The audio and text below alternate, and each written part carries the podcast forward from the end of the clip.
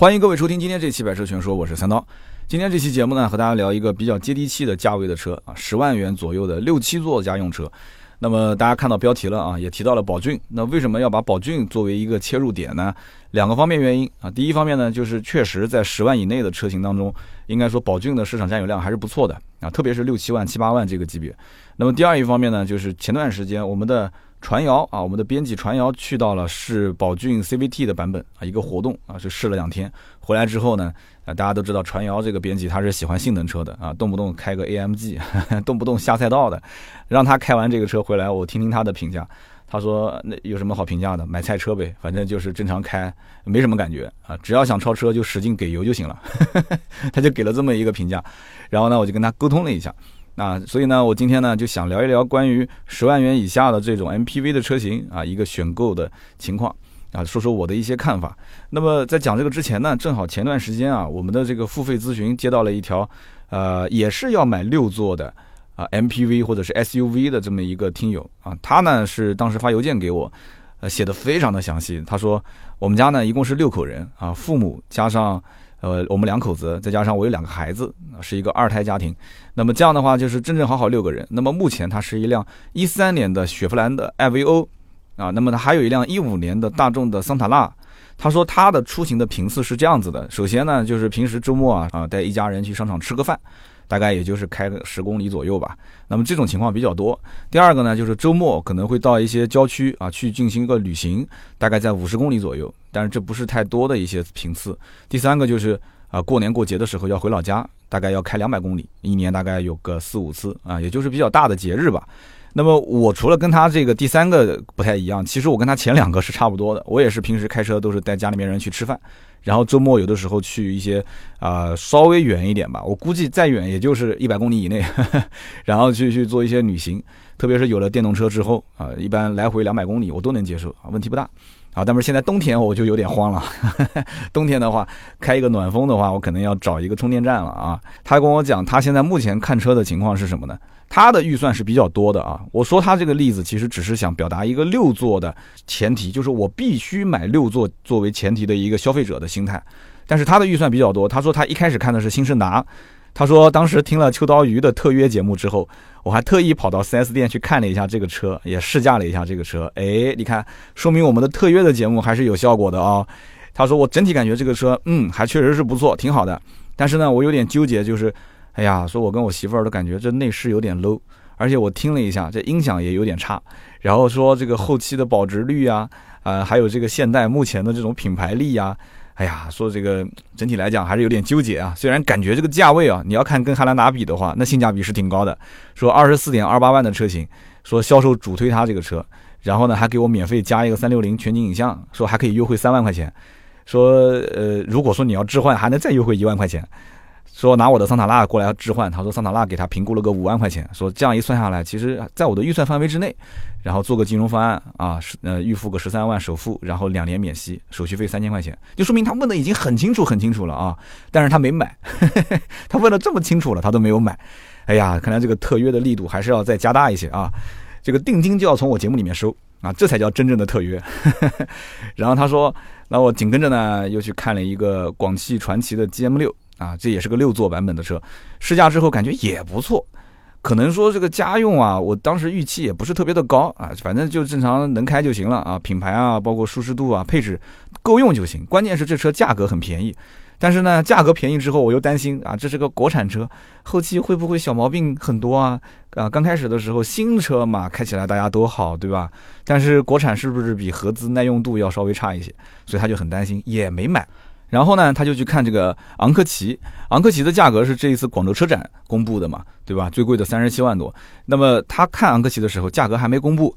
他说我体验了一下静态啊，二加三加二的布局，那就说明他看的是这个普通版本的。因为我在广州车展看到的是二加二加二，是这个艾维尼亚的版本。他说我当时进第三排的时候非常的不方便。他说我可以这么讲，我自从看了昂科旗之后，我直接就 pass 了七座版本。啊，就是二加三，第二排是三座的，我绝对是不考虑的。他说，另外一个就是价格有点高啊啊，对对对，你是因为二排三座不考虑，跟价格没关，跟价格没关啊。刚刚那一句删掉啊。然后第四个车型，他看的是奥德赛，还有 G R 八啊。第四、第五个车型，他说这个你曾经也聊过啊，我也听了你的节目。这两个车子呢，确实如你所说，如果开出去确实像个工具车，而且呢车子又大，平时开的话停车啊各方面也确实不方便。我开还好，可能给媳妇儿开的话，他就不太敢开这么大的车。那么第五个选择的方案就是雪佛兰的开拓者。雪佛兰的开拓者呢，我在讲昂克旗的时候应该也提到过。那么这个车其实就是一个换了壳的昂克旗，而且两个车的定位不一样。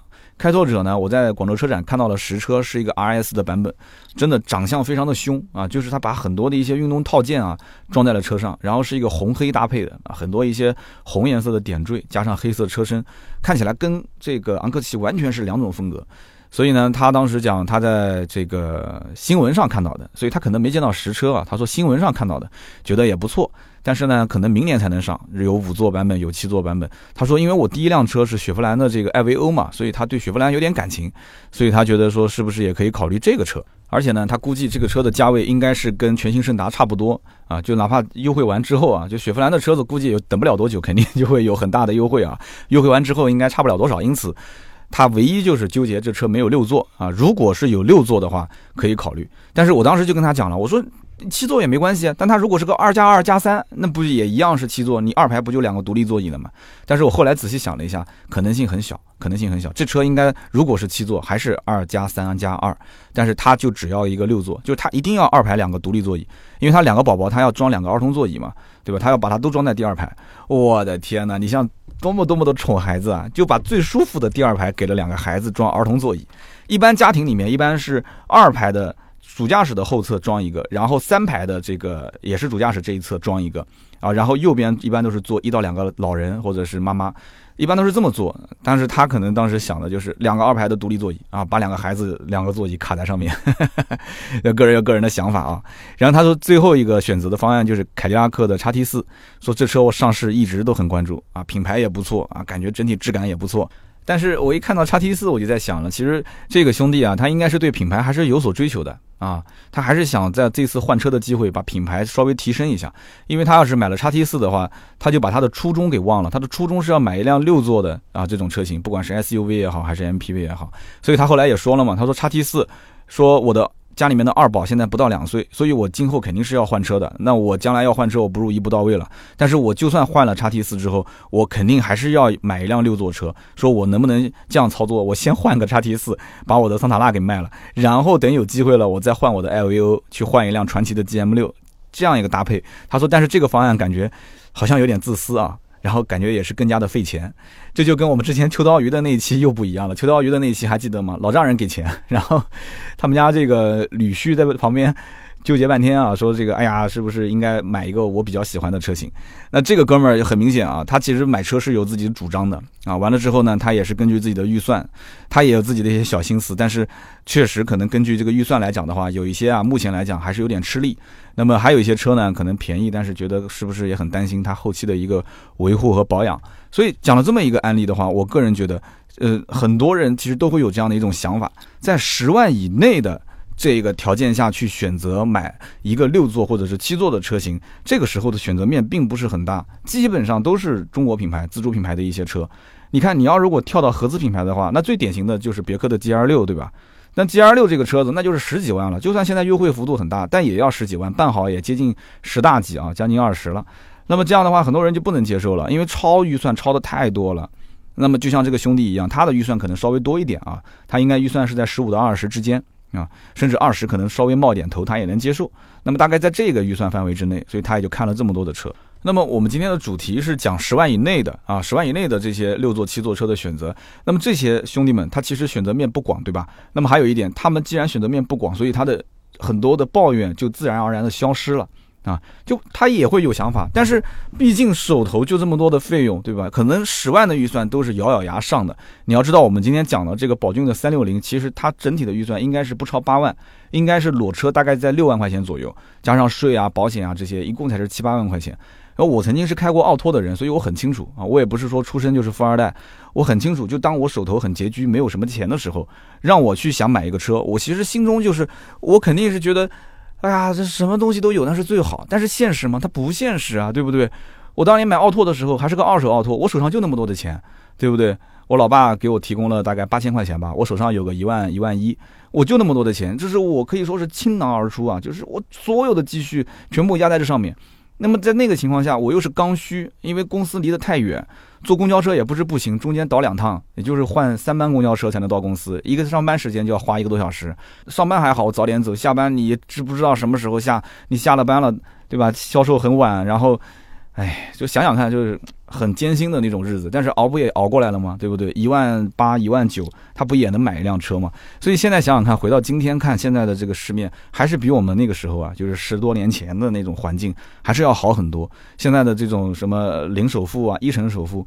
我完全能理解为什么现在零首付、一成首付能够那么那么的流行啊！特别在很多一些三线以下城市，就卖的特别的好，零首零首付、一成首付，那就是因为当年像我这样的人，现在还是有的嘛，还是有很多的嘛，手上就没有那么多的钱，但他要开车，客车这个是他的刚需啊，对不对？而且就算现在我可能还款是有一些压力的，但是我有希望啊，对不对？他年轻人要的就是希望啊，我的工资会越来越多啊，对不对？我会越来越努力啊。我总认为我的能力是很强的，我将来一定不会被这个社会淘汰，我可以挣到更多的财富嘛，对不对？所以因此零首付也好，一成首付也好，我把压力放到三年之后、两年之后，你怎么知道两年、三年之后，对吧？这个是不是一条好汉？这个不好说的，对吧？三年河东，三年河西，所以因此我完全能理解。那么十万元以下的这些车，其实真正我知道很多人啊，呃，都会去全款买，因为我之前去过宝骏跟五菱的 4S 店，跟他们的销售啊、店总啊都聊过天。我说你们这些车贷款的人多吗？哎呀，不多啊。很多过来直接就是全款的，这还是一种消费形态。你会发现，越是有钱的人，他越喜欢贷款，是不是？他越是买个五十万往上走的车，那基本上个个都是贷款。我们以前卖什么 Q 七、A 八这些车、A 七这些车，你根本就不用去跟他说，哎，你是不是需要贷款？人家主动就会跟你讲要贷款。就除非是有一些真的是他不方便贷款的，就是他的婚姻情况，或者是他的某些家庭的这个流水隐私，他确实不想让你知道。他就是确实是全款，包括像年底年底全款买车的人也很多。那么我相信经营公司的或者是懂一些财务知识的人都知道啊，年底买车是为什么？账上有很多钱没花掉是吧？那么，呃，十万以下的六座和七座的这种用车的市场，那么我们今天聊的其实主要还是偏 MPV 多一些。那么宝骏的三六零和宝骏的七三零这两个车，我们之前传谣编辑呢都去试驾过了，而且试的都是 CVT 的版本。这里面有一个非常有意思的细节，就是如果真正关注过这个车的人知道，刚开始这个车型上市的时候，全都是手动挡，哎，这个就很有意思了。你会发现，就正常我们去买车的话，现在手动挡就没什么人买了，大家都是买自动挡的车，对吧？我看到我最近很多过来问我问题的人。呃，本来是自己想开开手动挡的，但是他都很纠结，甚至想买丰田八六的，也很纠结，说三刀，我想买一个八六，哎呀，我很喜欢这种 JDM 的风格啊。然后呢，我唯一纠结就是我每天上下班五十多公里，说我到底是买个手动挡的八六呢，还是买个自动挡的八六？所以他要让我帮他鉴定一下，那我就帮他鉴定了。我说你就买自动挡，想都不用想。对不对？你不是想飘吗？你不是想跑山吗？我说这是完全靠技术的啊，不是说你拉个手动挡手刹你就直接飘了，自动挡一样能飘，一样可以飘的比手动还要好，对吧？然后哥们儿，当时我估计看完我的回信，应该应该是会坚定的买自动挡啊。这个买十万以内的这种 MPV 车型更不用说了，早期它其实手动挡就是为了降低它的价格，因为自动挡的价格你只要一上，马上就会呃飙升一到两万。你要知道，像这种车飙一到两万是什么概念啊？这种级别的市场可以讲是杀的，是真的是按按一毛两毛，这有点夸张了，可能是按一块两块来算了啊。就它这种市场的竞争，不像说十几二十万或者是三十五十万的车啊，上下有点浮动个两三万块钱啊，你配置有点差别，或者你的设计风格确实很独特啊，别人就是为了喜欢啊，就是为了他的性格去买单也是 OK 的。但是像这个级别的车，根本就不可能出现这种情况。我刚刚讲毛讲快可能有点夸张了，但是绝对五百块钱以上 还是会对很多人有影响的，真的是这样。两边一谈价格，这家店好比说优惠个五千，那家店说优惠个五千五，马上这个哥们儿就掉脸就走了，就去那家店买了。你信不信？肯定会出现这种情况。就是你别也别笑啊，你们也别笑，因为我当年也遇到过这种情况。我买二手奥拓的时候，我也想到处去找，我也找到有比那家店便宜的啊，也有卖个比方说一万五、一万四的，但是车况没他好。那家店的那个车子呢，才开了八千公里啊！那个时候我也不懂这个调表不调表，那车我怎么看都不像八千公里的啊！那车才开了八千公里，然后呢还算是个准新车啊！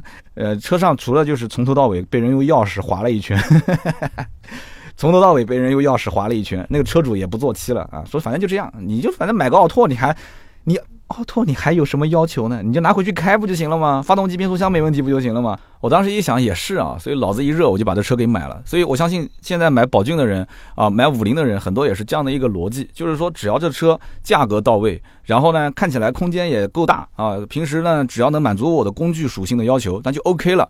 那么有人要讲说不对啊，三刀，五菱应该算是工具车啊，你宝骏怎么能算工具车呢？对不对？宝骏很多还是偏家用啊，一个是拉货，一个是载人。我跟你这么讲，我现在目前来讲，我看到身边开宝骏的，南京这边可能开宝骏的还不多，但我还认识几个，就是他不仅仅是载人需求，他平时拉货需求百分之百是有的啊，不仅仅是说我们理解上的，比方说做点小买卖去拉个货啊，包括他平时有些人是什么呢？比方说他要呃出去钓个鱼啊。对不对？你要知道钓鱼其实它也是属于拉货需求啊。你说你要买一个正儿八经的这个 SUV 或者是买个轿车的话，有些人也舍不得啊。你后备箱里面放的这个鱼桶对吧？装鱼的桶，完了那个鱼竿什么东西的对吧？也就不是很干净的。我身边就遇到过有一个情况，因为之前的这个比亚迪的宋 MAX。当时媒体是有一个是六五折还是七五折啊，就是媒体价啊，很便宜。所以呢，当时南京这边有一个媒体就买了一辆车，就通过这个媒体价很划算啊。后来这个价格就越来越高了嘛啊，有的媒体因为当时第一批没抢到，后面再问的话变成好像是八五折了，然后再后面就没有了啊。包括媒体其实用媒体身份买车还是蛮划算的，就是不管是经销商怎么让价，厂家有的时候还会再给他补贴个几个点啊。就这个是个媒体身份，我也不知道我属不属于这个媒体身份啊，因为他们那种都是传统媒体。他都有那种什么记者证啊、工作证的，像我们这种自媒体，我不知道 厂家给不给啊。然后呢，他当时买了一个这个，这个这个兄弟他还是一辆五系的车主啊，他是个五系车主。你说他平时开什么车？那按我们讲嘛，对吧？你出席一些场合肯定是开五系，这个是没有错的。但是呢，他其实平时很多生活中的用车场景还是用这个宋 MAX 去开。那么他自己家，我相信他应该是准备要二孩了，要不然他为什么要买一个宋 MAX 呢？然后他平时呢出去，比方说钓个鱼啊，对吧？或者是出去玩一玩啊，家里面人多一点，放点东西啊。他哪怕第三排不坐，他可以把它放倒，空间更大一些，他可以出去自驾游，可以去玩。所以他就搭配了两台车啊。像这种搭配的方式，其实在我的身边我见到的还是挺多的。那么讲到这个故事，其实我也顺带再讲一个我们自己家的故事啊，就是我的姨妈啊，我姨妈呢有一辆长安的小小微面。这个长安的小微面就是那种圆头圆脑小小的那种，然后这个小微面现在已经破成什么样子了啊？我只能是用战损的级别来形容啊！真的是，它停在路边，我跟你讲，它就是车子不锁，我估计连小偷都不会过去看一眼，就很多人都会以为这是一个报废车，但是我告诉你，这车能开，真的能开。锈迹斑斑啊！这有机会我给大家拍个 vlog 去看一眼啊！这个车太有意思了。当年我刚拿驾照的时候，我的驾照都已经换过一本了。我当时刚拿驾照的时候，我去开这个车，我还把这车给撞了。我的车到现在为止，我开过的基本上都没有出过任何的事故。但是哎，那个车子当时我开的时候倒车不小心，咣啊撞到墙了。就是这么一个车，离合器啊三件套还换过两次。然后呢，这车当年呃有一段时间南京下大雨。啊，还被水泡过一次，但是我的姨妈不离不弃，还是把这个车留下来了。不管怎么修，拆散了修还是怎么修，反正都要把它给修到能开为止。这车只能是属于那种能开的状态，就是挂档也特别难挂。我的天哪，我自己都挂不进去。然后我的这个姨父跟我讲说：“你你这车你开不了，你这车开不，只有我能开。”然后那个离合器吧，你感觉是踩到底了。对吧？但是实际上没有踩到底，那个刹车也是，刹车几乎就是两段形成。哇，这车太危险了，我是不敢开。所以说，他现在这车还留着，那就为什么要留着呢？就讲一种消费的心态啊，就是说他们家里面本身有一辆奥迪 Q 三，我之前也说过，就是我的表姐嘛，我帮她买了一辆 Q 三，开了也很多年了。她现在把这个 Q 三就当桑塔纳开，天天当货车开，她那个后备箱根本就不忍直视啊，就里面什么东西都有。然后呢，每一次如果他们家接到电话了。因为这种小卖部啊，小的这种夫妻老婆店，它有一些大客户，就比方说有一些饭店啊，这种长期供应酒水，他直接一个电话过来，哎，给我送送两箱那个洋河蓝色经典，我姐就直接就是踩着这个 Q 三就奔了，你知道吗？就把那个 洋河的那个酒往后备箱里面一扔，就就直接杀过去了，就甭管有多远啊，也甭管这一单能挣多少钱，因为这毕竟是大客户，对吧？就他就直接奔过去了，所以他现在送货都是用奥迪 Q 三送货。啊，都是用 Q 三送货，那我就问我姨妈了，我说那你现在既然有 Q 三了，你你你这个为什么面包车不卖呢？那我为什么要卖？我为什么要卖？那我平时还要进一些这个这个大件的货呢，对不对？有的时候要进个两三箱的货啊，那我肯定是要用它。Q 三的后备箱毕竟是有限，那你要是送个什么一箱两箱酒水那还可以，它那种就是成箱成箱的，比方说进那个香烟，有没有见过那个香烟的整箱是多大？对不对？他进个两箱香烟、三箱香烟，或者是四箱，你根本不可能用一个 SUV 车型去装的。你必须是把这个 MPV 后排的这个座椅全部拆掉，然后腾出来很大的一个空间，才能去可以去装货。他这个车目前还能开啊，你甭管是半年、一年检还是怎么说，反正这车就是合法能上路的，是能买保险的，对吧？所以他就把这车就一直留着的。我说，那你这么多年做生意，对吧？家里面那么多套房子，我说你就为什么舍不得把这车给换了？他是什么心态啊？他说我为什么要换啊？为什么要换？这车又不是不能开，能开啊！他只要能开，只要能从 A 点送到 B 点，对吧？只要能把这个货安安全全送到人家，哪怕中间开慢一点都没关系，只要能送过去就可以了。这就是一台工具车，这就是他买这个车到今天为止十几年了，这车他都。不去把它给啊置换掉的原因，就大家不要想象中说，哎呀，好像就是呃做生意啊，就是很多一些老板可能就是没有钱，可能就是现在这个买一个五菱或者买个宝骏，呃，然后以后等有钱了再去换。我跟你讲，我们家这个姨妈是我们所有亲戚里面最有钱的，我跟你说。所以你说她要如果开一个这个长安在路上。是一个战损级别的啊，甚至还突突突突冒着黑烟的在路上。然后我的那个姨父还经常喜欢穿个蓝颜色的那种大褂子，也不知道是哪一个烟酒厂的这个买买货然后配送给他的衣服，就天天披在外面，还戴个白手套。他在路上开完了之后呢，如果哪一天你开了一个可能奥迪、宝马、奔驰，你嫌他慢，你还按个喇叭啊，斜着眼睛看他一眼，你说哇，你这哥们儿，你看，哎呀，你个穷酸样，你对吧？按个喇叭你就斜个眼你就走了。但是你没想到，这我跟你讲，人家随便买一套房子都能买一辆劳斯莱斯，你信不信？啊，这房子真的是多的不像样了，我就不说了，说了怕人要 要说，哎，所以这就是这种状态。所以因此你就能理解了吧？其实十万以内的很多的这些车型，往往它的打的这种市场，它的人群真的是很特别。就是五菱宏光的很多的一些用户。他真的就是把它当成工具车，而且我告诉你，在南京还有一个二手车商是专门做面包车的，他的名字叫面包车之家。我现在好像没看到了，我不知道这个老板现在做成什么样。当年是南京最大的做面包车的一个二手车车商，他已经做成品牌了。就是你但凡只要想到买面包车二手的，那肯定是找这个老板。然后身边所有的车商，包括一些车虫，只要是有人说，哎，我有个面包车，你收不收啊？他说：“哎，我们不做面包车，然后就打电话给这个老板说，哎，这边有一个这个货源，你要不接一下？那老板很开心啊。你甭管是烧机油的啊，还是这个变速箱有问题的，对吧？因为面包车载重比较重嘛，对吧？有的时候天天开在路上，十几万公里、二十几万公里都很常见。包括甚至于连开都开不了了啊，连开都开不了，就是直接趴窝的那种啊，他都要。”他都要，你甭管是三千五千还是七百八百啊，真的是有七百八百都卖的啊，反正我都要，我都要。拿回来之后能开不能开，反正先放那边。有段时间南京就是限牌的时候啊，为了找保号车，哇，这老板是很赚的一笔，因为大家都要找保号的车嘛，对不对？那什么车最保号呢？第一个想到的就是面包车嘛，面包车是最保号的，又便宜嘛，可以保牌照嘛，所以就找他。哇，那个时候老板开心的不得了，对吧？一千两千收的车卖个五千六千。这个利润什么概念啊？你做什么生意能这么挣钱？你告诉我。所以他那段时间真的是太开心了啊，真的叫闷声大发财。那些卖什么奔驰、宝马豪车的那些反而卖不出去，就他的生意特别好。所以呢，在这个级别当中，我觉得啊，五六万块钱的，你比方五菱宏光这些，他们其实我觉得五菱根本就不需要再往上走。所以你看，五菱宏光现在又出个什么五菱宏光 Plus，我觉得意义不大。你什么样的人会去买五菱宏光 Plus 呢？对不对？你去想一想。那真的是什么样的人？就是你把五菱宏光当成一个玩具去买的吗？啊，有些人喜欢把五菱宏光的标贴在一些豪车的后面，什么奔驰的 G 六三 AMG 啊，甚至一辆超跑，对吧？贴一个五菱宏光，那是搞笑的，那是段子。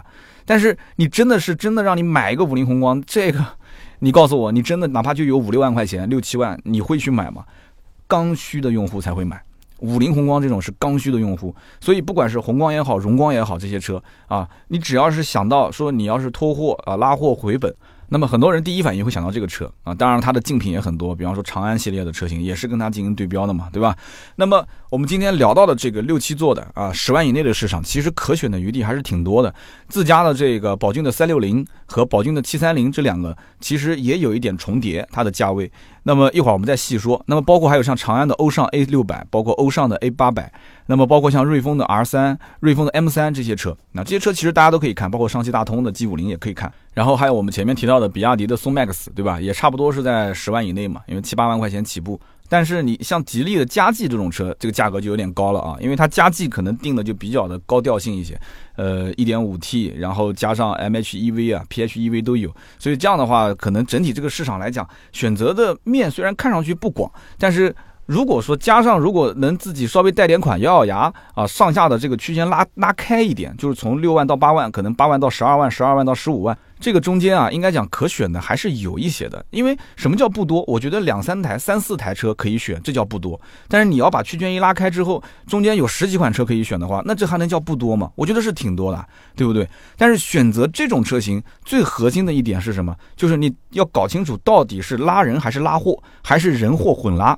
啊，这个怎么去理解？如果平时大部分的时间是拉人的话，你一定要去追求这个车的舒适度，对吧？它的悬挂、调教、发动机、变速箱的整体的匹配度，你开的过程中到底舒服不舒服？风噪感强不强？对不对？车内的一些简单的这些娱乐功能啊，就哪怕再便宜的车子，它都至少有个大屏，对不对？那你不能光看有大屏啊，有没有 CarPlay 啊？对吧？CarLife 啊，对吧？手机互联啊，甚至车联网啊，这些啊，包括这个车的整体的市场保有量大不大？如果保有量大，它今后一定是保养维修的费用相对来讲比较便宜。好，我们就不谈便宜吧，最起码好修，对不对？保有量大了之后，你在外面买配件会买的特别的轻松。你不管是自己去买，还是说跟那个修理厂老板讲，你说，哎，我的车丢给你，帮我去修吧。你是一个常见车型，他可能你今天上午丢给他，他今天下午配件就拿过来就给你修好了。你要如果买一个冷门车，你会出现什么问题呢？今天丢给他，老板讲说啊，这个配件还要等一等啊，啊，再等一等啊，还要等一等啊，再等一等，说，哎呀，原厂配件没有了，要不你找个副厂配件行不行？所以就很麻烦。但是这种常见车型哪边都能修，而且原厂副厂配件真的是特别特别多，你自己买也可以啊。所以因此，我个人建议是买保有量大的。保有量大怎么看？一个是在马路上看。天天都能见到的这些车，那不就是保有量大的吗？那么第二个是上网看看相关的销售数据。你这里如果找不到，你可以找我，你可以联系盾牌啊。我们是每个月都要看整个市场的销售数据的。所以因此呢，大概就是这么多的车，但是一定要先把它捋一捋，就是哪些是商用的。你比方说很简单，你像江淮瑞风 M3 这种，那百分之百是商用的。因为我之前参加过这个江淮的一个活动啊，店头的一个活动，然后大家猜一猜啊，你觉得江淮的销售是一种什么状态啊？是那种啊特别的这种积极的，然后说啊跟你去从头到尾去介绍的那种，还是说哎呀就是反正不冷不淡的那种，就是你爱买就买，不买就算了，还是那种就头昂昂的啊？那你你想买啊想买你还得求我求我来求我我就卖给你啊？是哪一种？有人会觉得说，那肯定不会是最后一种啊，对吧？我估计最多就是第二种嘛，就是可能就是不冷不淡的，对吧？那太积极的那种，因为这种商用车我们也不太了解，对吧？可能商用车不太是那种会积极的去销售的。我告诉你，我当时看到的是第三种，他头昂昂的卖，我的天哪！然后哎，那些买车的人还给他递烟，哎，小兄弟来抽根烟，抽根烟，你跟我说一说来，哎，这个车怎么样怎么样啊？价格能不能优惠？因为当时我去的时候正好是国五国六切换的时候，然后正好有一批车呢是国五。呃，最后压着这个六月底的时候上了牌，上完牌之后，它不就是可以在当地以这种二手车的形式进行过户了嘛？要不然你切成国六之后，那些车就卖不了了。然后有一批客户就是过来想踩这个国五的点去买的，因为已经转成国六了嘛，就是七月份嘛。他因为知道之前那一批车价格便宜啊，呃，这个其实商家票开了，但是税没交嘛，但是税还是让让客户自己交，但是也比国六的车要便宜嘛。那车基本上都没有什么优惠的，大家都知道，这种商用的拉货回本的车基本都没有什么优惠，而且自主品牌的这种十万以内的这种 MPV，基本上哪怕不是商用，就是纯家用的，优惠幅度也都不大，因为它定价定的就低嘛。所以你看，当时我就遇到这样的一种情况，然后问他哪个卖的好，M 四卖的好啊，因为在 M 五、M 六这种车型相对来讲贵了一些，很多人除非是纯商用啊，可能带着还有这种接待的这种。但是你要是接待开一个江淮，我估计有些人又不太能接受了。所以整体来讲还是 M 四卖的好，啊，可以用来拉货，也可以用来载人。那么如果我们今天切到三六零啊跟七三零这个车上来聊的话，我们回到刚刚，大家想一想，就是我说我姨妈姨父当时那台小面包到今天为止都不卖。他的那种心态，其实你就知道了。三六零跟七三零现在主推是 CVT 车型，因为都是最近才刚上的 CVT 的版本嘛。我们的传谣编辑也是去试的 CVT，但是我从各方面了解到，其实 CVT 并不是让很多人特别特别的感冒啊，也就是说它的热度没有想象中的那么高。你要如果把这台车子当成是一个。纯正的家用的啊，六座或者是七座的 MPV 的话，你会想到这车那肯定是要买个自动挡，对不对？家里面老公开，老婆开，可能自己的父母平时办个事情也可以开。但是往往就是不是这样的，就是你市场并不是你想象中那个样子。就这个车还是手动卖的是最好，而且我们再讲一个手动和 CVT 之间的一个配置，就是它现在目前来讲，三六零还保留了之前的 AMT 的版本啊，七三零现在应该是看不到 AMT 的版本了。那这个 AMT 是什么呢？我曾经节目里面也说过，AMT 就相当于是一个半自动的变速箱。它其实是一个机械换挡的一个模拟手动的变速箱，但是呢，它开起来的感觉还是能实现自动挡的功能，就是说你也不用去换挡了，它没有这个离合器啊，但是你开的过程中顿挫感特别强，而且那个换挡的时机它把握的也不是特别的好，就感觉很笨重的那种啊，你一踩油门一踩刹车，你感觉那个里面的档位切换啊，就是特别的明显，所谓的什么平顺啊，你就不用想了啊，所以你开这个车呢，你只要能保证它的晃动的过程不要把你后备箱里面的这个货物给晃坏了。这就是一台好车啊！如果它太晃了，晃到你最后，你这个拉两箱洋河蓝色经典，结果到呃酒店里面发现这酒给你自己给撞碎了，只能带回家自己喝，那这个就很麻烦了哈。结果还被查出来是个酒驾，那就更头疼了。啊，所以因此这个顿挫感很强。但是 AMT 呢，好处是什么呢？极其的便宜。你要如果看过之前，比方说像宝骏五六零的 AMT 的版本和手动挡的配置，就差四千块钱还是三千块钱。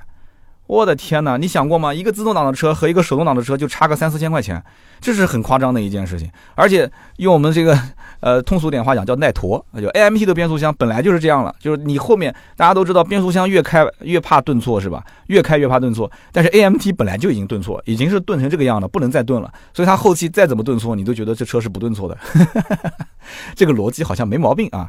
那么 CVT 的变速箱呢，就不是这样的啊。就是如果说现在，比方说三六零、七三零，好，都上了 CVT 的变速箱，大家对这个车的整体的品质要求就不一样了。因为你是一个，哎，你是一个1.5加 CVT 的，那我个人觉得你这就是一个很正统的家用车了嘛。所以我就要考虑，哎呀，你的提速是不是很快啊？哎呀，你这个是不是换挡有顿挫啊？哎，你这个变速箱今后会不会经常出故障啊？维修保养的费用会不会很高啊？就反而会带来一系列的问题啊。原来那个 AMT 便宜嘛，大家觉得说反正是个自动挡就行了，哎，开起来就那样了，对吧？那销售可能也会给他啊，就是吹吹耳边风，说啊，我们这个就基本上实现了自动挡的功能啊，成本低，便宜。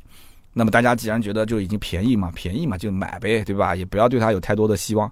但是现在不一样，现在 CVT 的价格定的都很高啊啊！所以对于价格高度敏感的这一类的客户，他们其实对今后的包括售后保养、维修这些都很担心。甚至于可能有人上网他也不太懂啊，可能第一次买车的他也会去搜一搜，说什么叫做 CVT 啊？CVT 是什么啊？一敲回车，结果一看坏了。啊，坏了，坏了，坏了！结果上面都是写的什么？CVT 变速箱会有啊高低温的保护，特别是像低温保护啊，尤其是冬季的时候，冷启动的时候啊，你必须要热车。你要如果不热车，你可能速度就提不上来啊，因为它冷保护嘛。哎呀，哥们儿一听就想，那我现在我是东三省的兄弟啊，对不对？那我买个 CVT，那是不是特别的不方便啊？哎，有的人就会有这种顾虑，所以就商家反而是给自己找麻烦。所以你看这个级别基本上。就是它出 CVT 变速箱或者是 AMT，它会有，但是一般都是就给那么两个配置啊，它不会特别的多，而且给到这个配置就直接给你标高配，它也不会从什么呃入门版本给你开始往上一点一点的加，然后分三到四个、四个到五个配置，不会的，就给你两个高配，就是 CVT，你喜欢你就上，你不喜欢拉倒啊。那么剩下来的手动就是我主打，这些车还是以手动作为主打。那么宝骏三六零和这个。宝骏的七三零这两个车，其实有些人会纠结，但是几句话一讲，我相信很多人就不纠结了。这两个车首先尺寸上来讲，应该讲差别还是非常大的，对不对？三六零的尺寸更小一些，那么七三零更大一圈嘛，你一看就能看出来。但是其实两个车的轴距是一样的啊，都是两千七百五十毫米。那么上期节目，因为我说了太多的一些数据了嘛，有些朋友讲说，哎呀，三刀，你可能你你这个有相关的稿件啊，你说出来就很顺，但是我们听音频真的听得很麻烦，特别是你精确到毫米级别去做对比，啊，的确也是。所以呢，我现在就你看今天这期节目，对吧？基本上就脱口秀了，我也不会太多的去讲这些数据上的东西了，说说我的感受啊，聊聊故事，对吧？就是我们的风格粗制滥造、胡说八道嘛。我现在在找当年的感觉，呃，老夫聊发少年狂啊。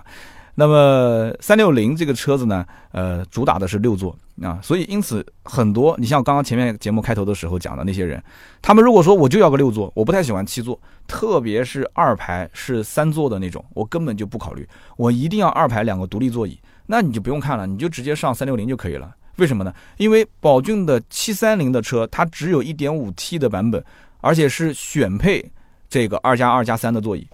就是说你在下订单的时候，你得跟他讲清楚，你要的是二二三，那么他会给你一个二二三的版本。但是厂家如果批量生产过来的车都是二三二。啊，而且是一点五 T 的版本，就是二三二。你如果是买一点五升的版本，它还没有一点五升的版本，全都是二三二，就是目前是这样。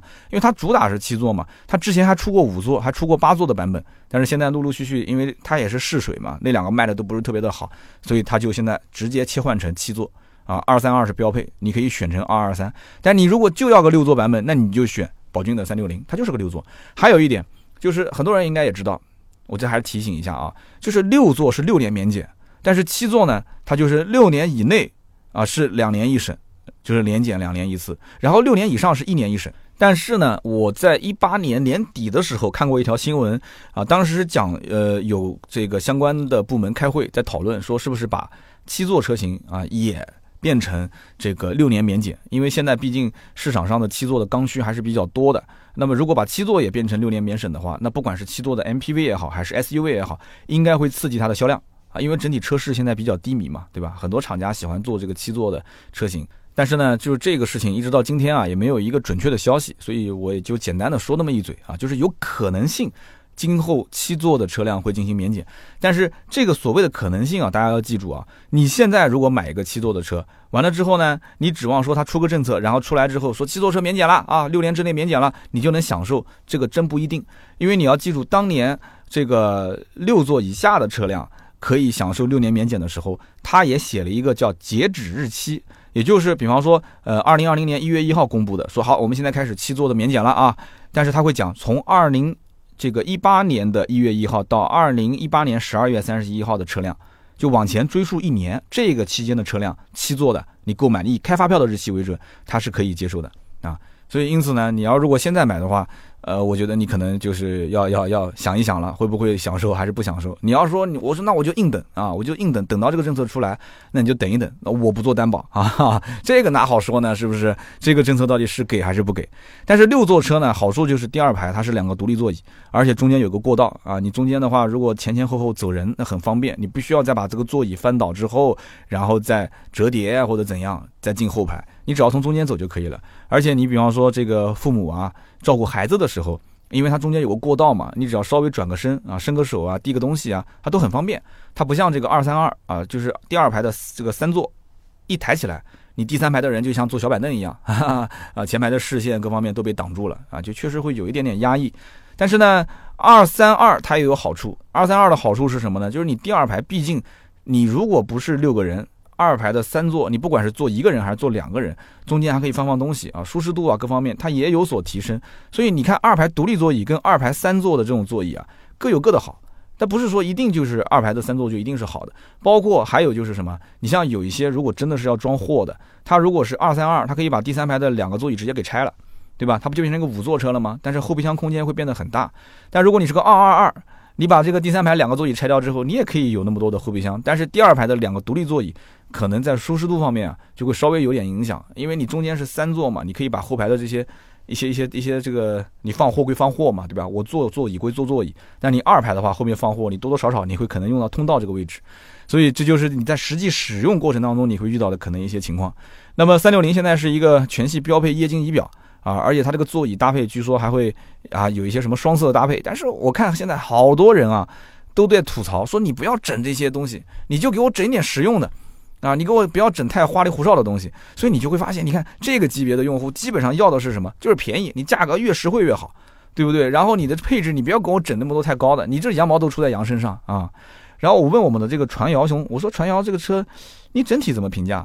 他说怎么讲呢？三六零、七三零我都开过了，我觉得三六零的整个的座椅坐进去更软一些，就感觉一坐上去啊，整个人就陷进去了。然后七三零的座椅呢，相对来讲会硬一些。七三零我试的时间也蛮久了，因为我之前。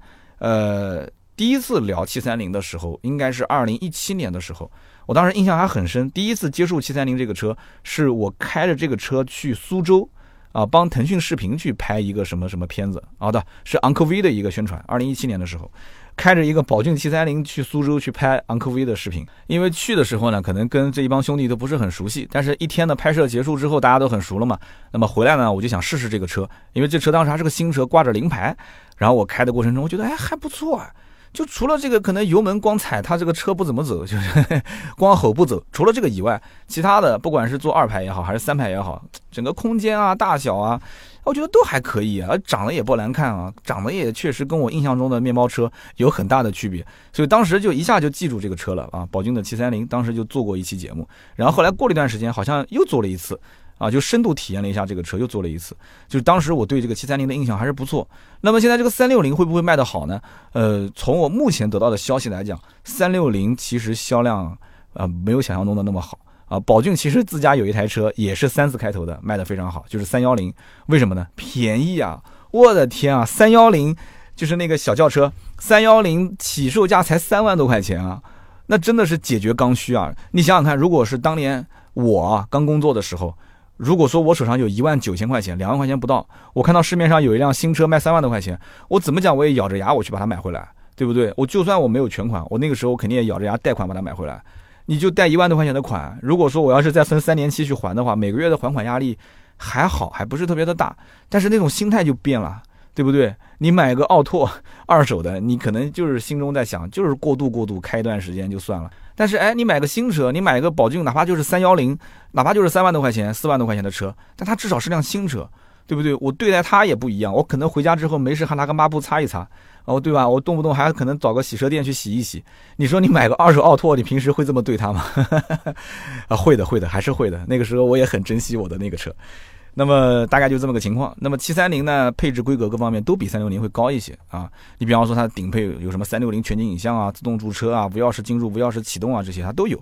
所以呢，你要如果买七三零的话，可能各方面的投入成本会高一些。而且七三零现在也开始陆陆续续的主打它的一点五 T 啊，一点五 T 版本。所以因此，你要如果觉得三六零的动力不够，对吧？但是它也没有更好的动力，那你行啊，你就再加点钱，你直接上七三零，你整个这个车的规格都上来了。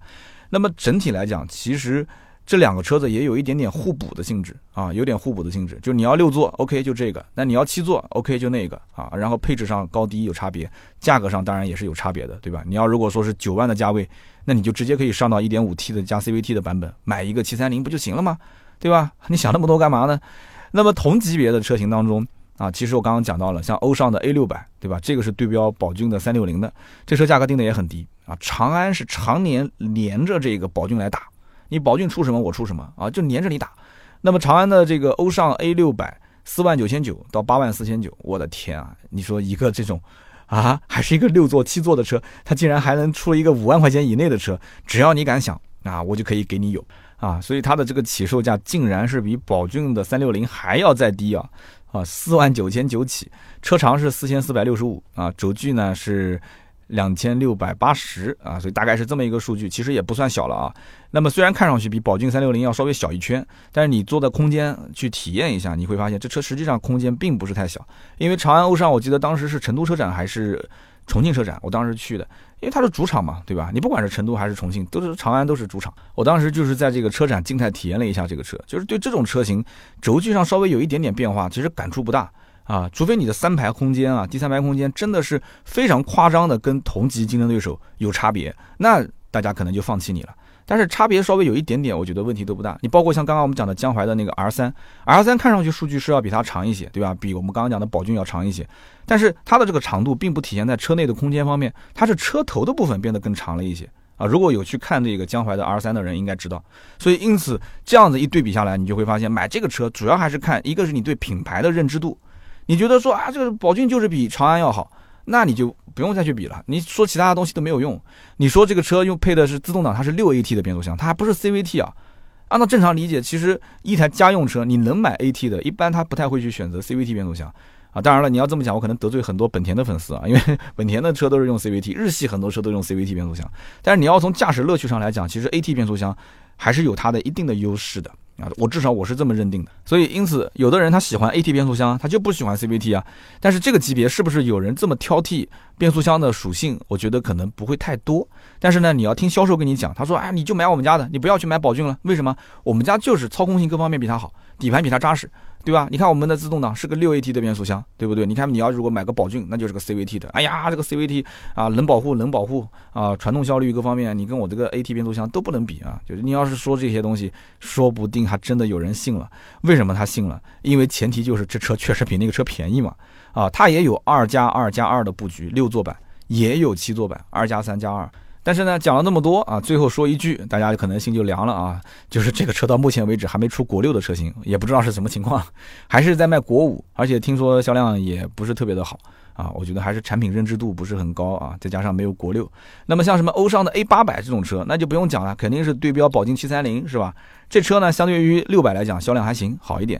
呃，车长是四米八一，啊，轴距两千七百六十，那么看上去也是比宝骏七三零略大一点。啊，跟刚刚讲的一样，也是一点六的自吸，呃，现在有一点五 T，但是一点五 T 也是没有国六啊，还是在进行销售，没有国六的版本。所以说，这个我感觉长安的这个步子跑的还是有点慢，还是有点慢。所以它的应该是整体来讲要追着这个宝骏去打。然后呢，完了之后你是到底是以偏家用载人为主？把它做得更时尚一些，更好看一些，更舒适一些，还是说你确实让它是偏商务为主，以拉货或者是人货混载这个东西呢？你不要去纠结。我觉得其实打这种市场就一定要是非常的旗帜鲜明，就是我的观点就是打家庭市场的，就让它绝对舒服，让你感觉开起来啊，就是能享受啊生活，自己去愉悦的感受到这个车带来的好处就行了。对不对？那是工具车的话，你就不要讲了。像五菱宏光啊、五菱这种车，你工具车老老实实、扎扎实实的，你就把配置做的不用那么太高，但是呢，每一样呢有板有眼，就感觉看上去就很结实。然后这车子就是不容易坏。然后你告诉他这车很保值，甚至于我觉得面包车将来其实他自己都可以做回购，就是五菱自己公司就搞个回购不就行了嘛？对不对？然后把整个市场五菱的保值率给它炒高啊，往往厂家只要自己做回购，这个市场上的二手车的保值率就蹭蹭蹭的往上涨。真的是这样，很多一些以前保值率不高的品牌，你像之前那个，我记得观致早期不就是做嘛？说那你觉得不想买我们家的车，可以啊，你把这车开回去。然后开个一年，我多少钱回购？两年我多少钱回购？嗯，但是也没说观致真的市场上这个保值率就上来了，因为观致这个毕竟量太小太小。但是五菱宏光如果要是回购，我可以百分之百的讲，对它的二手车市场的这个价格肯定是会有很大的影响。那么大概就这么个情况。那么江淮的 M 三 M 四这个我刚刚都说了嘛，就是偏商用的，我们就不多多介绍了啊。江淮的 R 三这个车呢，哎，的确这个车是跟宝骏有那么一点竞争关系。但是呢，我也问了一下终端的销售啊，就这车销售情况也很一般。那么主要呢，就是这车的定位比较模糊啊，就是说你要如果是定的是跟宝骏三六零去打，那你的起售价又高了；但是如果你要是定的是跟宝骏七三零去打，你这个整个车子其实竞争力啊，就跟七三零比啊，还是略微差一些啊。车身尺寸是四千七百五十毫米，轴距是两千七百六啊，六座二二二，也有七座二二三的版本啊，它第二排都独立的，所以它是二二二或者是二二三。那么这个车呢，是一点六加一个五速手动，或者是一点六加 CVT 啊，也有一点五 T 的版本，因为它有定价定到九万嘛。所以呢，这个车其实厂家可能是希望大而全，就是上打七三零，下打三六零，但是结果呢，两边都被人锤啊，锤的是鼻青脸肿，这就是目前瑞风 R 三的一个情况。而且大家想一想，你走进一个江淮的店，你看到了一个瑞风的 R 三，但是这家店呢又都是卖商用车的，你会是一种什么感觉？但是你看宝骏跟五菱的，虽然有的展厅是连在一起的，但是宝骏就是宝骏，五菱就是五菱，对吧？你看车的客户之间它不是重叠的。所以我觉得这个也是蛮有影响的，就是做商用车的体系里面，想要做家用车是一定要把它的展厅隔开。你即使在一个院子里面，你最起码也要让它独立出来啊，千万不要混在一起卖。然后像宋 MAX 这些，包括像吉利的嘉际，我们就不说了，因为这个定位就相对来讲更高一些啊，调性各方面都更高一些。那么讲了这么多，我们之前结合，大家还记得我们曾经说过，就是从啊七万到七十万啊，就是甚至一百万以上的，就是整个通篇帮大家捋了一下，就是市面上哪些车卖的比较好的。那么其中我们也提到过，六万元这个级别基本上就是宝骏，不管是宝骏五幺零还是宝骏三幺零，都卖的特别好。但是宝骏现在也会有一个问题，就是宝骏它到底怎么往上走呢？你不能天天就卖个六万到八万、八万到六万的车啊，对不对？就是平民市场还是精英市场？你到底想做哪个？他当然是想挣有钱人的钱了，对不对？但是没办法，那怎么办呢？所以你看，宝骏现在又干了一件什么事情？他发售了一个叫新宝骏。哎，这个新宝骏我一开始也搞不太懂，就是它到底是一个独立的品牌呢，还是说它是宝骏旗下的一个系列呢？那么我现在研究来研究去啊。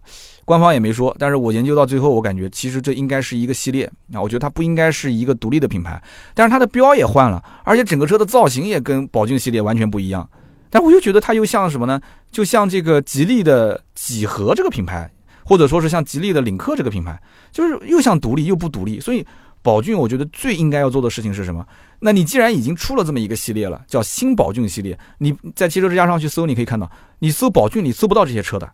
你必须要搜新宝骏，你才能看到这些车型啊！我相信有些人也在关注这些车，比方说像这种紧凑型 SUV RS 五啊，或者小型 SUV 叫 RS 三啊，就是奥迪的那个 RS 系列的 RS 嘛。你搜你可以看到，包括像 MPV RM 五，或者是像那个中型轿车 IC 六这些，它整个车系现在也蛮丰富的了。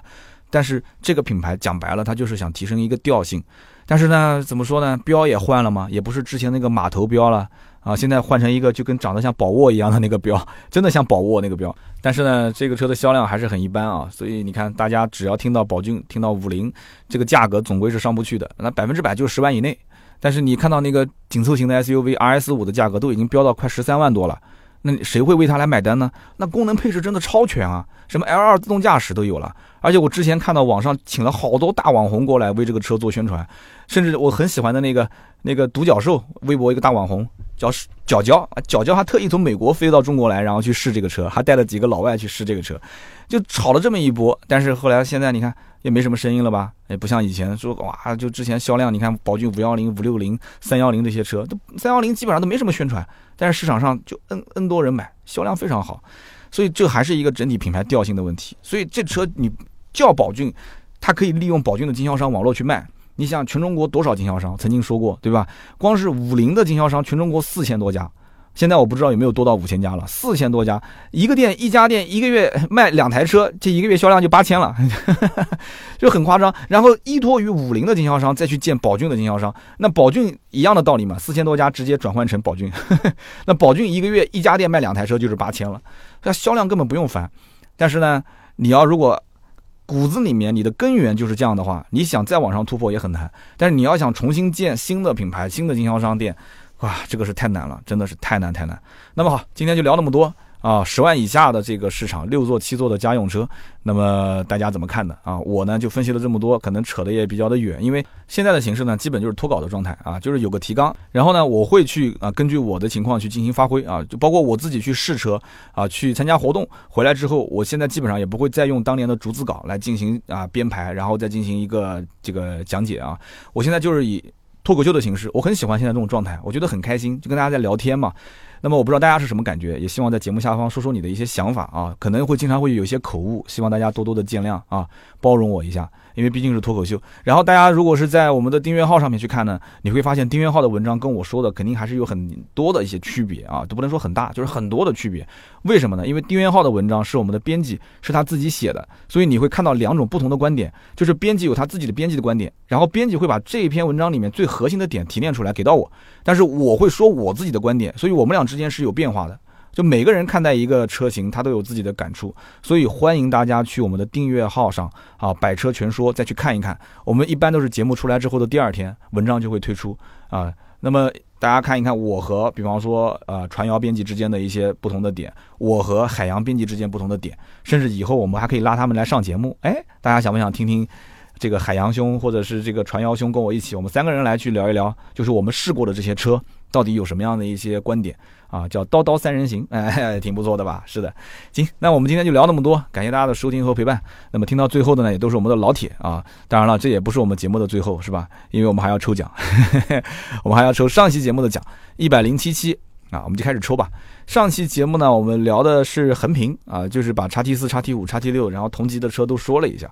应该讲整体的内容还是比较多的，信息量比较大。大家呢，如果说将来要买这个车呢，也可以做一个收藏啊，或者转发给身边需要买同级车型的一些人。我觉得我们准备素材的这个时间也比较长，然后再结合我的一些经验，因为这些车我基本上都开过，所以呢，上期节目我觉得整体来讲应该讲干货还可以啊，还是挺多的。那么我就看到啊，有一位叫做西园大道幺三幺幺啊，他是这么说的，他说。呃，横向对比确实非常不错啊！我当时也有过这个车型的试驾体验。那么我试了林肯的 MKC、英菲尼迪的 QX 五零、讴歌的 RDX，还有就是你今天节目里面聊的凯迪拉克的 XT 五。他说这个动力方面呢，我觉得叉 T 五跟 MKC 啊这两个车子感觉更好一点。他说这个英菲尼迪的 QX 五零呢，我当时去看的，就看一眼我就不想要了，说我有密集恐惧症啊。的确，这个车上有一些设计确实容易让这个密集恐惧症的人有点难受啊。他说呢，我又去看了讴歌啊，结果这个讴歌呢，外观内饰我都觉得不错，但是就这个品牌啊，可能相对弱势一些。然后呢，我就去看凯迪拉克叉 T 五，叉 T 五其实整个中控真的是非常适合我的审美，我特别喜欢。那么非常简洁，也很有质感。那么最后呢，就是去看了这个林肯的 MKC，MKC 外观我很喜欢，特别好看。但是就那个中控啊，我觉得真的你要跟凯迪拉克比起来的话，那个中控就感觉是吊在空中的那种感觉，我特别不喜欢。说最后呢，我就想买凯迪拉克的叉 T 五。那么最后最后呢，就问了一下老婆的意见，老婆说这车太大了，我不能开啊。然后说我再看看，结果再看看再看看，这个欲望啊就渐渐的消退了，然后就没有然后了。所以你看，哎，说了半天，绕了半天，最后就是老婆一票否决。对吧？前两天我们在讲这个沃尔沃的时候，我还在说呢。我说沃尔沃这个车型要搞定谁，就一定要搞定他身后的那个女人，啊，搞定他的女人就等于搞定他的孩子，因为女人对孩子都特别讲究嘛，孩子就是特别就是要健康成长，对吧？就大人吃点苦受点累没关系，所以沃尔沃就一定要去搞定那个陪她老公过来看车但是不说话的这个女人。对吧？他到很多的一些 4S 店，坐到新车里面都有味道。哎，到了我的车里面没有味道，你就大说特说啊，你就赶紧放大这里面的优点。啊这东西是看不见摸不着的嘛，你要把它具象化，甚至你要把它给演绎出来，甚至你现场可以拿一点小实验，对吧？哪怕这个实验你就是善意的欺骗，你做给他看啊，对不对？你看这个东西啊，在这个形形势下它会啊怎么怎么样？你看在这个形势下它就怎么样怎么样？你看还是这个好，对不对？所以你要让它具化、印象化。啊，图像化，你深入他的脑海，讲他的利益点，你才能把他给搞定。要不然的话，你光是只跟他聊钱、价格、价格、钱，就老婆大人嫌大，老婆大人嫌大，你这个没办法，我都搞不定。我跟你说，我的老婆当时开我的那个 CRV，把我的前后左右全给蹭了。她说是怪小区的路太窄啊，我说对。没没没错，这个我们换房吧，要不？那这那怎么办呢？那我又不能让小区的路变宽，是不是？他就没有想过说这个车技的问题，是吧？哎呀，媳妇儿千万别听我的节目啊！然后呢，老婆嫌大，这哥们儿就没买啊。我估计他当时看了这么多的车，应该讲预算啊，各方面都想得很清楚了。那么最后呢，这个呃钱估计也是老婆管的啊，要不然的话，你管他老婆给买不给买呢？直接定金交了，先斩后奏呗，对吧？这还怕啥？对吧？我都不怕，你怕什么呢？是不是？呃，刀嫂肯定不会听我节目啊。那么下面一位听友呢，是给我的节目提了一些建议啊。我刚刚在前面也提到过的，他叫一二三七三五零五七，他说啊，三刀你这个一听就是脱口秀的感觉啊，但是呃很容易嘴瓢，说你有一部分可能是说错了，把 QX 五零的这个六升油的营销说成了沃尔沃。那么以后我建议你尽量还是少说太多的这种数据类的东西，对吧？特别是像三台车或者是多台车的进行对比。那么这样的话，这个三维尺寸这些，你想很多都是用毫米来计算的，价格呢也都是精确到可能一千块和八百块。你录音的时候，你可能跟着稿子就过来了，你感觉脑子里面很清晰，你语速也很快。但是听众呢，他一听一下就过去了。他就要有个反应的过程，就甚至有些人他就是想很关注这个车价格是多少钱，但是你因为说的嘛很快，对吧？过去了拉回来再听，那手机上拉也不太好拉。有的时候我听节目也是，比方说我听某个人在讲书，突然讲了一句很经典的话，然后哇，我觉得很好。那个时候我可能在刷牙、在洗脸，或者我在开车，然后呢，我我在后面才往回拉，想找到那个地方。我的天呐，太累了，我就不知道在什么位置，好像是在中间偏后面一点，那个手指头又又很粗，上面来回拨来回拨。我想问问各位听友有没有过这样的经历啊？就听我的节目，哎，突然听到一个信息是挺有用的，然后你想找找不到了，然后往回拉拉好半天，真的是这样，就没办法，就只能是从那个位置往前推很长，再一点一点的往后听啊，对吧？然后结果一打岔，听到那个位置了，然后又干了一件别的事情，又过去了。哈哈哎呀，我遇到过，我真的是遇到过，所以他就跟我讲说，以后呢，像这种音频节目啊，特别是讲这种就是同级厮杀的这种车型，你讲的精简一些啊，你讲的一些就是重点提炼出来，然后呢，让大家一听就没忘啊，就能就有印象很深，就 OK 了。其他的一些具体的数据你就不要再讲了啊，我觉得也是啊，也是，这也是我音频一开始不喜欢讲数据的原因之一啊。呃，上一期可能就是，呃，准备的有点这个。用力过猛了，因为脱口秀嘛，对吧？我就觉得脱口秀有一些数据我可能记不住，所以我就把数据全部记下来了，其他的东西我都没有，我就脱口秀去说了，结果我就巴拉巴拉把数据说太多了，大家就提了这个意见。挺好的，挺好的，挺好的，非常感谢幺二三七三五零五七。那么第三位听友呢，叫做星星 VZ 啊，星星 VZ 说：“哎呀，三刀啊，你这个做节目啊，还是要稍微严谨一点。我呢就是捷豹的 E-Pace 的车主啊，你不是说捷豹轻量化吗？但我要告诉你，捷豹的 E-Pace 并没有轻量化，它其他的车子确实都轻量化，这车子轻量化做的很差。他说这个小车啊，接近一点九吨啊，铝合金件其实是很少的。”非常感谢，非常感谢，真的，E-Pace 这个车子呢，这一点确实是啊疏忽了。我把捷豹整个轻量化讲完之后，然后提到了 E-Pace，大家肯定前后一联想啊，那肯定 E-Pace 也是轻量化的嘛。谢谢你帮我刊物，节目呢就是个交流的过程，你们都是我老师啊，不是说三刀啊像个老师给你们讲课，不是的，不是的，你们都是我老师，我们互相交流，互相交流，分享经验啊，对不对？人无完人啊，有点小错不重要，大家多多包容啊，多多包容。真正错了，评论区肯定有人会说的，我也都会看评论。评论里面我如果说错了，我就拿出来给大家进行一个刊物，不就行了嘛，对吧？你只要连续听我两期节目，那你就绝对不会错啊！你只听一期，下一期不听，那你错了别怪我，不就行了嘛？对吧？粗制滥造、胡说八道啊！我们节目的风格就是这样。好了，那我们今天这期呢就到这里啊，感谢大家的收听和陪伴。中奖的听友一定要记得加盾牌的微信啊，四六四幺五二五四，然后呢跟盾牌联系，我们会发价值一百六十八元的芥末绿燃油添加剂一瓶送给大家。那么每一期节目下方也别忘了给我留言和评论，留言评论就是对我最大的支持啊！不要找理由，不要说我在开车、我在睡觉、我在干嘛的，起床留言，开车停路边留言，对不对？我觉得我要霸道一点了，要不然的话，你看经常出现三刀哥听你三年的节目了。哎呀，就一直没有留言，听你五年了，一直没留言，留言评论真的是对我的支持啊！再次感谢我们各位的听友啊，非常好的兄弟姐妹们啊，真的有姐妹哦！我这次还见到了这个在上海啊一个女的一个听友过来跟我们合影啊，真的是有，我也很开心，也欢迎大家加入到我们的微信社群啊，也是联系盾牌就可以了，加过盾牌就不要再加了，没加的呢加他微信四六四幺五二五四，你就跟他说要进群啊，我们最近一段时间群呢啊适当的开放，有一些空位，大家可以到群里面来跟。我们一起聊天啊，每天特别的活跃群里面。好的，那么今天这期节目就到这里，我们周六接着聊，拜拜。